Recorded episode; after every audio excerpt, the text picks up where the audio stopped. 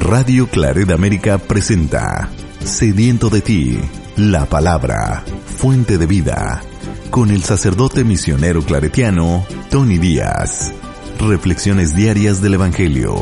Aquí iniciamos. Bienvenidos hermanos a nuestras reflexiones bíblicas de las lecturas del día. Hoy es viernes de la vigésima quinta semana de tiempo ordinario, viernes de la vigésima quinta semana de tiempo ordinario. La primera lectura de hoy viene del libro de Eclesiastes o Cogelet, capítulo 3, versículos 1 al 11. Hay un tiempo para cada cosa, y todo lo que hacemos bajo el sol tiene su tiempo. Hay un tiempo para nacer y otro para morir uno para plantar y otro para arrancar lo plantado. Hay un tiempo para matar y otro para curar, uno para destruir y otro para edificar. Hay un tiempo para llorar y otro para reír, uno para gemir y otro para bailar. Hay un tiempo para lanzar piedras y otro para recogerlas, uno para abrazarse y otro para separarse. Hay un tiempo para ganar y otro para perder. Uno para retener y otro para desechar. Hay un tiempo para rasgar y otro para coser. Uno para callar y otro para hablar. Hay un tiempo para amar y otro para odiar uno para hacer la guerra y otro para hacer la paz. ¿Qué provecho saca el que se afana en su trabajo? He observado todas las tareas que Dios ha encomendado a los hombres para que en ellas se ocupen. Todo lo ha hecho Dios a su debido tiempo y le ha dado el mundo al hombre para que reflexione sobre él. Pero el hombre no puede abarcar las obras de Dios desde el principio hasta el fin. Palabra de Dios. El salmo responsorial es el Salmo 143 y el responsorio es, Bendito sea el Señor mi fortaleza. Bendito sea el Señor mi fortaleza. Bendito sea el Señor, mi roca firme. Él adiestró mis manos y mis dedos para luchar en lides. Él es mi amigo fiel, mi fortaleza, mi seguro escondite, escudo en que me amparo, el que los pueblos a mis plantas rinde. Señor, ¿qué tiene el hombre para que en él te fijes? ¿Qué hay en él de valor para que así lo estimes? El hombre es como un soplo, sus días como sombra que se extingue. Bendito sea el Señor, mi fortaleza. El Evangelio de hoy viene de Lucas, capítulo 9, versículos 18 al 22. Un día en que Jesús, acompañado de sus discípulos, había ido a un lugar solitario para orar, les preguntó, ¿Quién dice la gente que soy yo? Ellos contestaron, unos dicen que eres Juan el Bautista, otros que Elías y otros que alguno de los antiguos profetas que ha resucitado. Él les dijo, ¿Y ustedes? ¿Quién dicen que soy yo? Respondió Pedro, el Mesías de Dios. Entonces Jesús le ordenó severamente que no lo dijeran a nadie. Después les dijo, es necesario que el Hijo del Hombre sufra mucho, que sea rechazado por los ancianos, los sumos sacerdotes y los escribas, que sea entregado a la muerte y que resucite al tercer día. Palabra del Señor. Muy bien, damos comienzo a nuestra reflexión de las lecturas de hoy y seguimos leyendo del libro de Eclesiastes o Koheleth. Uh, es uh, palabra hebrea que significa el maestro o predicador, uh, la cual se traduce a griego como eclesiastes. así que el maestro o predicador pues sigue, sigue contemplando, sigue meditando sobre la realidad de la vida en el mundo. Y ahora llega, llega este, y nos comparte estas, estas reflexiones como un poema compuesta por 14, 14 comparaciones opuestas a que expresan diferentes experiencias humanas. ¿no? Hay un orden particular en ellas uh, y no hay una estructura que, revele eh, algún secreto interno. Son simplemente experiencias humanas que reflejan experiencias opuestas que reflejan no una,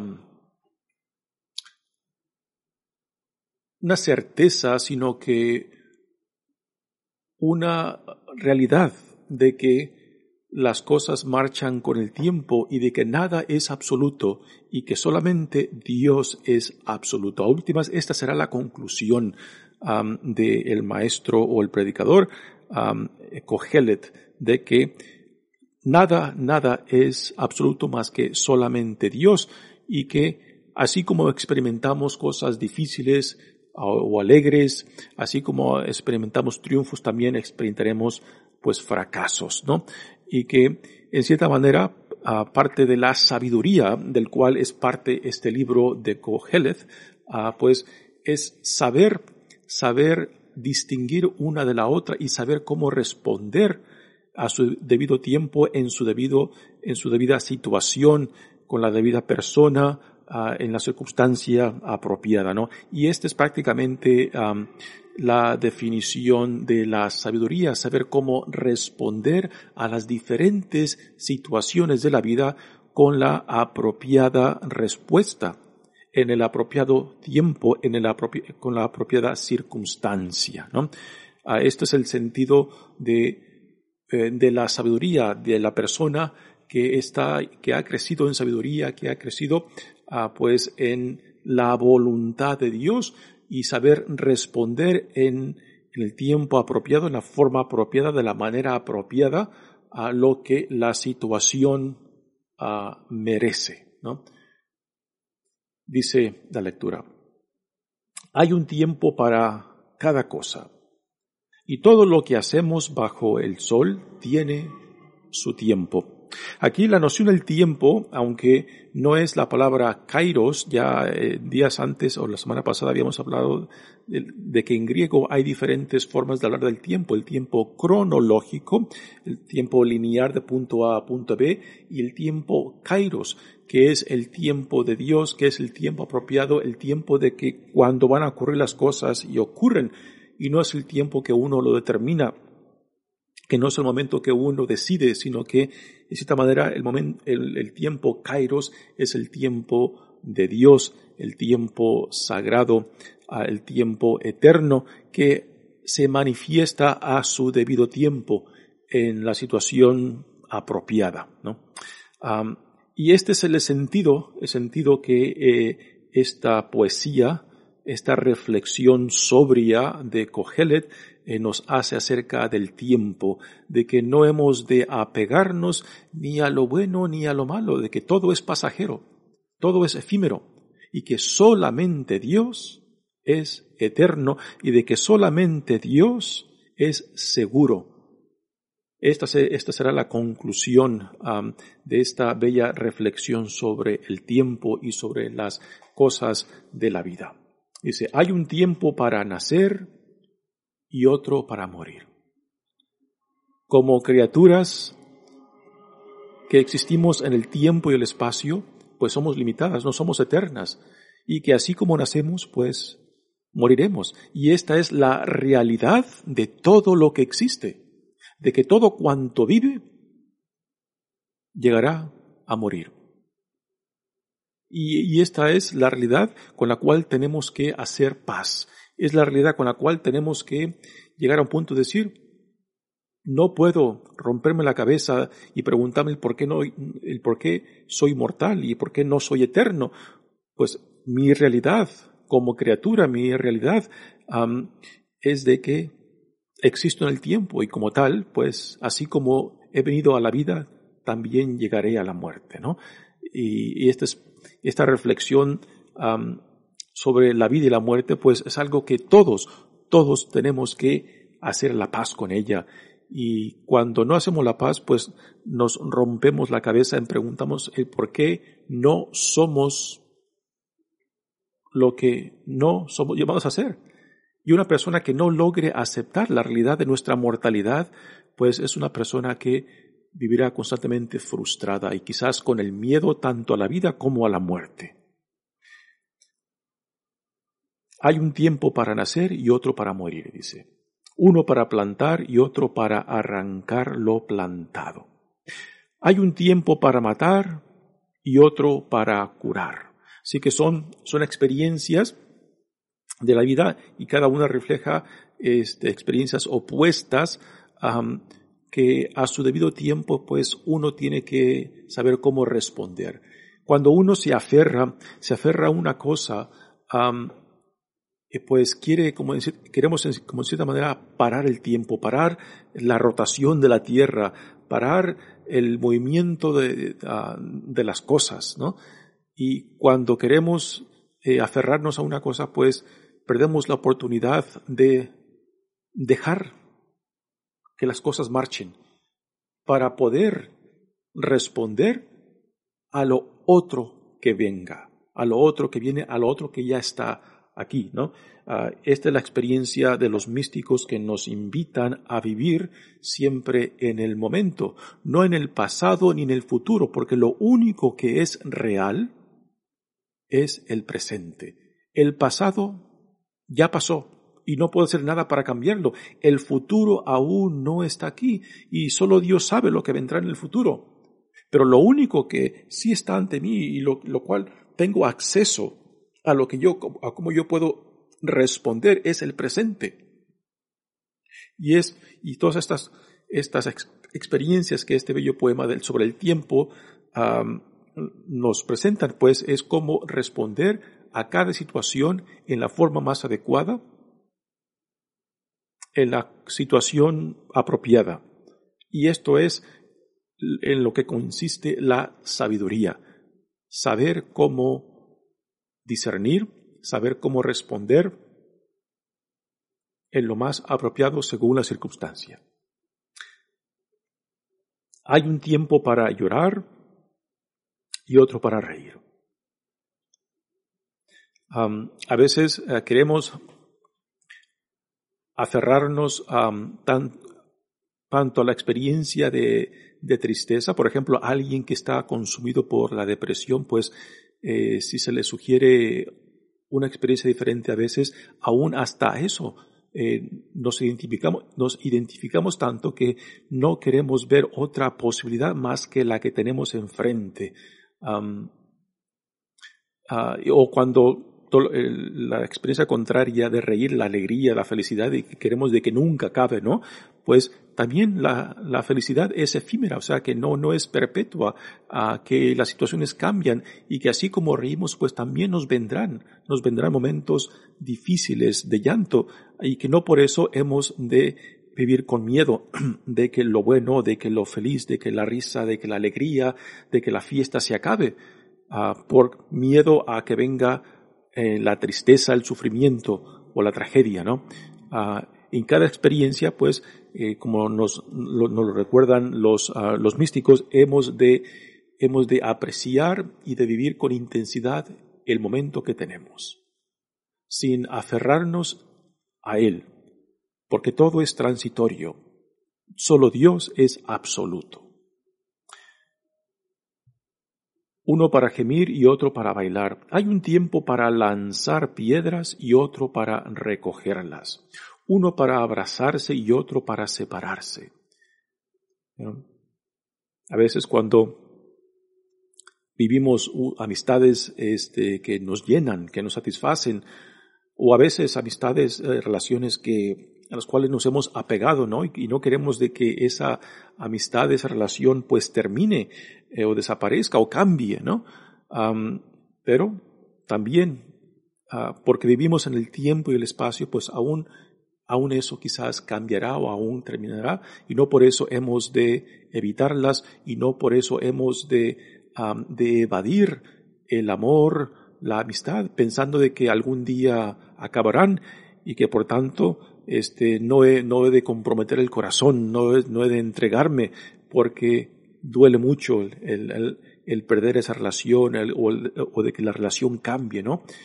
no.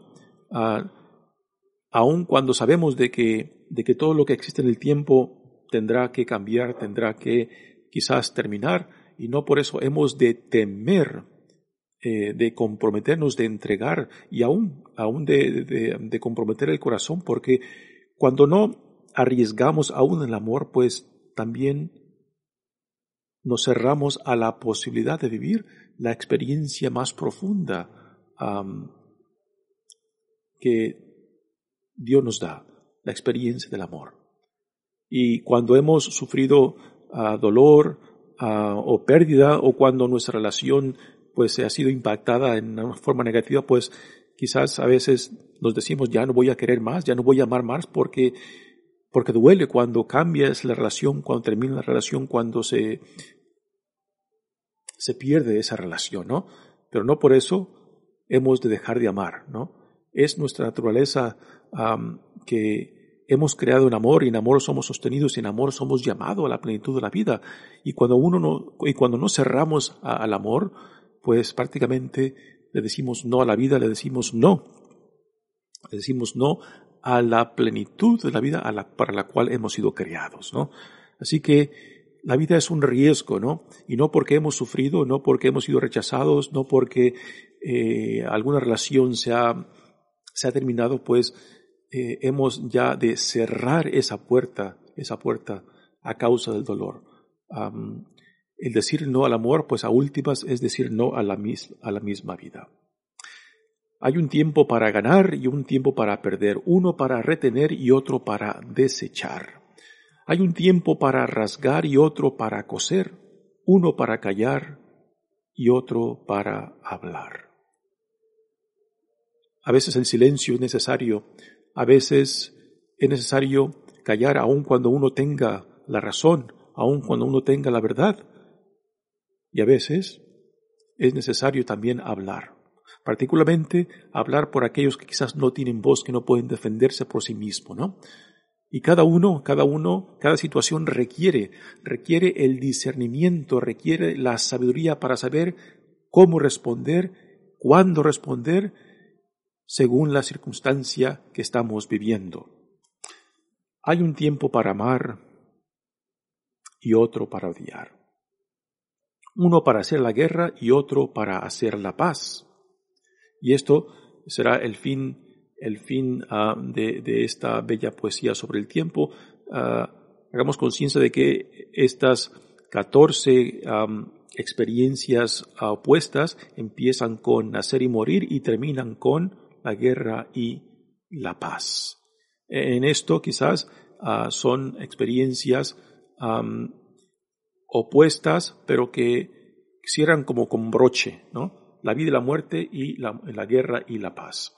Después concluye la lectura. ¿Qué provecho saca el que se afana en su trabajo? He observado todas las tareas que Dios ha encomendado a los hombres para que en ellas se ocupen. Todo lo ha hecho Dios a su debido tiempo. Ese es el tiempo kairos, el tiempo apropiado, el tiempo en el cual deben de ser las cosas, ¿no? No es el tiempo cronológico o cuando uno determina. El tiempo de Dios es cuando Dios decida. Cuando Dios dice es ahora y es así como tienen que ser las cosas. Y con eso uno no puede pelear. Todo lo ha hecho Dios a su, a su debido tiempo y le ha dado al, el mundo al hombre para que reflexione sobre él. Pero el hombre no puede abarcar las, las, obras de Dios desde el principio hasta el fin. Y este también es una experiencia de la sabiduría de, reconocer nuestros límites, de saber, en cierta manera, cuáles son nuestros límites y no querer, y no querer hablar, no querer ah, decidir, no querer o pretender eh, entrar al campo que solamente le pertenece a Dios. Y eso es parte también de la sabiduría, reconocer nuestros límites, ¿no? Eh, reconocer las cosas que le pertenecen a Dios porque son más allá del tiempo y del espacio y que a últimas tenemos que hacer paz con eso. Pues bella reflexión ah, que nos presenta el maestro predicador en esta lectura de Eclesiastes o Cogelet. Pasemos ahora al Evangelio de hoy, que es muy similar este, al Evangelio que escuchamos de ayer cuando Herodes hijo eh, pues escucha acerca de Jesús y, se pregunta quién es este hombre, porque le llegan a él noticias de que quizás, eh, noticias de lo que la gente viene diciendo de Jesús, de que, de que quizás es, es Juan resucitado, de que quizás es Elías que ha regresado para, para em, empezar o para introducir al Mesías, o que quizás alguno de otros, uno de los otros ah, profetas ah, antiguos, ¿no? Así que Jesús aquí, después este, de haber alimentado a los, a, los cinco mil personas, eh, busca un lugar solitario, ah, porque los sus discípulos este, ya han regresado de esa primera misión en la cual los mandó. Y ahora Jesús busca un lugar solitario. Pero cuando eh, fue en busca de ese lugar solitario es cuando se le amontonó la gente y ahí Jesús tuvo que alimentarlos. Ah, y ahora después de que ha alimentado la multitud, pues ahora nuevamente eh, se reúne con sus discípulos para finalmente encontrar ese momento ah, de descanso, ese momento quizás para hablar de la experiencia que sus discípulos tuvieron en esa primera misión que él los mandó. Y es aquí donde Jesús le hace esa pregunta a sus discípulos. ¿Quién dice la gente que soy yo? Ellos contestan prácticamente lo mismo que Herodes hijo había escuchado acerca de Jesús. Y parece que, parece que ah, esto que la gente dice acerca de Jesús, pues ya parece que es algo muy común, algo muy conocido. Y los discípulos pues prácticamente repiten lo mismo que ha llegado a los oídos de Herodes hijo. Dice, unos dicen que eres Juan Bautista, otros que Elías y otros que alguno de los antiguos profetas que ha resucitado. ya ayer habíamos comentado ah, el porqué de Elías. Elías no muere, Elías es llevado al cielo en una carreta en fuego y según la tradición judía se decía de que Elías tenía que regresar para introducir la época, la era del Mesías, ¿no? Así que la gente piensa que Jesús es Elías y no el Mesías. y esto es muy interesante. Y después de la respuesta de los discípulos, Jesús les, les pregunta a ellos, ¿y ustedes? ¿Quién dicen que soy yo? Y es aquí donde Pedro, tomando la palabra y hablando por ellos, en nombre de ellos también dice, tú eres el Mesías de Dios. Tú eres el Mesías de Dios. Otras traducciones eh, eh, dicen, tú eres el Cristo de Dios. Y aquí, este, en, en, otras, otras traducciones ah, de esta respuesta de Pedro, eh, simplemente están utilizando la misma palabra en diferentes lenguas. Mesías es una palabra hebrea Cristo es una palabra griega. El ungido es en español y los tres tienen el mismo significado en diferentes lenguas. Mesías es igual a Cristo, Cristo es igual a el ungido. Así que cuando Pedro dice, tú eres el Mesías, el Hijo de Dios, aquí Pedro está afirmando que Jesús es el tanto esperado Mesías de quien, de quien tanto Moisés, los profetas habían hablado de él y ya habían anticipado su venida y de que ahora el tan esperado Mesías ya está aquí. ¿no? Así que Mesías no es un nombre. Mesías es un título. Así que cuando decimos nosotros Jesucristo, en realidad estamos diciendo Jesús el Cristo, Jesús el Mesías, Jesús el ungido, ¿no? A veces cuando nos acostumbramos tanto a decir Jesucristo que pensamos que Cristo es el apellido de Jesús, pero no. Cristo es un título que hace referencia al prometido de Dios, al que Dios ha de mandar. Ahora, después de que Pedro hace esta confesión, es interesante lo que Jesús le dice. Dice entonces Jesús les ordenó severamente que no lo dijeran a nadie. ¿Por qué Jesús les prohíbe que, digan, el tanto esperado eh, Mesías ya está aquí, ya ha llegado, ¿no? Esto, uno pensaría, pues, esto es para que lo griten desde los techos de las casas, el Mesías ha llegado, el Mesías ya está aquí, ¿no? Entonces, ¿por qué Jesús les prohíbe tan severamente de que le digan a nadie? Y la respuesta es porque Jesús sabe de que ya en el aire, ya en la mentalidad de mucha gente en su tiempo, la noción del Mesías era, una noción que no encajaba como, en cómo Jesús entendía a sí mismo. Allá eh, en el aire se respiraban diferentes nociones de que cuando el Mesías vendría, eh, ah, vendría, este, se, eh, haría diferentes cosas. Así que una de las nociones que se tenía, del Mesías es de que pues sacaría, expulsaría al imperio romano de sus tierras.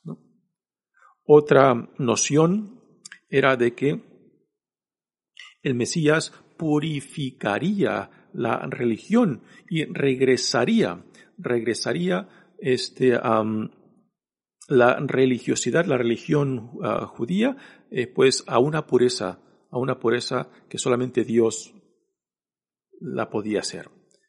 Y otra expectativa era de que el Mesías vendría a instalar o regresar la, gloria del reinado de Israel, como en tiempos de David, que fue el tiempo más alto, más excelente.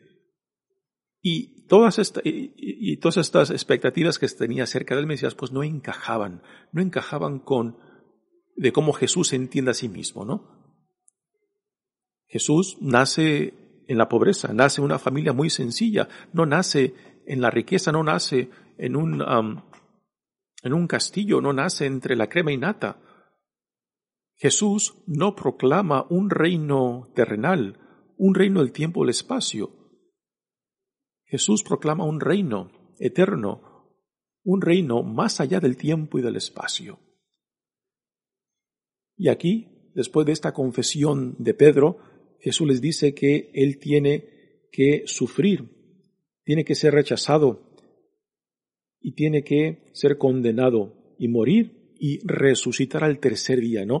Así que esta noción, estas nociones ah, del Mesías que la gente tiene y que, Jesús sabe que también sus discípulos tienen esta noción que la mayoría ah, de la gente, tanto religiosa como política, eh, tienen acerca del Mesías, pues no encajan en cómo Jesús entiende a sí mismo, ¿no? Y Jesús quiere, quiere darles a entender que la noción de ellos acerca del Mesías no es como Él se entiende a sí mismo. Porque, y esto será un problema, porque al no entender qué tipo de Mesías Jesús entiende a sí mismo, pues no van a entender su su vida, su mensaje y el contenido de, la revelación del reino que se está inaugurando, que se está llevando a cabo en la persona de Cristo. ¿no? Y esto aún, aún lo tenemos después de la resurrección. Tenemos este, en, en los Hechos de los Apóstoles, que también fue escrito por el autor del Evangelio de, de Lucas, que después de la resurrección los discípulos aún le preguntan, ya, después de la, de la, resurrección, que si ahora va a llevar a cabo este, la restauración del reinado, ah, del reinado de, David. Así que aún después de la resurrección, según los Hechos de los Apóstoles en el capítulo primero, este, aún tienen esta noción equivocada de que el reinado del cual Jesús habla al reino de Dios de que es algo terrenal, algo político o algo revolucionario, ¿no? Y no. El reinado que Jesús viene a anunciar, viene a inaugurar, ah, es un reinado que busca la transformación del mundo, de la persona, desde dentro. Así que Jesús les impide severamente que hablen acerca de lo que Pedro ha, confesado, porque sabe de que sus discípulos eh, tienen una noción muy equivocada de cómo debe de ser el Mesías, qué es lo que debe de hacer el Mesías y qué es lo que va a suceder con el Mesías. Aquí Jesús prácticamente este, les baja, les baja este, a, las, expectativas en una forma que prácticamente pues les contradice en gran parte eh, en la expectativa que eh, se tiene acerca del Mesías y que los discípulos mismos, Jesús sabe, están también convencidos de eso. Ahora, lo que en este Evangelio de, de, Lucas no tenemos es cómo Pedro, después de que Jesús le dice que tiene que sufrir, que tiene que ser rechazado, que tiene que morir y resucitar, en el Evangelio de Lucas, en el Evangelio de, Marcos y Mateos, Jesús, de Pedro toma a Jesús a un lado y le dice, no, esto no puede ser. Eh, y es ahí cuando Jesús le dice a Pedro, quítate de aquí, este, Satanás, porque tú no piensas como Dios, sino como el hombre, ¿no? Así que, y esa parte, Lucas no la incluye aquí en esta, en esta escena. Es curioso el cómo Lucas pues toma prácticamente la escena, esta escena de Marcos, pero la cambia, la transforma este, a su propio estilo cuando ah, quita la reacción fuerte de Pedro en tomar a Jesús a un lado y decirle, no puede ser, tú no puedes sufrir, tú no puedes morir, porque Pedro, que representa a, los discípulos, no entiende el sentido del Mesías como Jesús se entiende a sí mismo. Y esto será un problema, problema muy serio de los discípulos, un problema también muy serio nuestro, de que si no entendemos quién es Jesús, pues nosotros vamos a querer a meter a Jesús en nuestra propia imagen según nuestros caprichos, según nuestros deseos, según lo que queremos y no como Dios quiere ser visto, no como Dios quiere ser recibido, ¿no? Sí que el mismo, mismo problema y dificultad que los discípulos tuvieron con Jesús de no entender, entenderlo a Él, yo creo que en gran parte también lo tenemos hoy en día cuando no dejamos que Dios sea Dios, sino que lo queremos reducir a lo que nosotros queremos que sea. Muy bien, hermanos, mi nombre es Padre Tony Díaz, misionero claretiano. Que Dios los bendiga. Radio Claret América presentó Sediento de ti, la palabra. Fuente de vida. Sus comentarios son importantes. Contáctenos en radioclaredamerica.gmail.com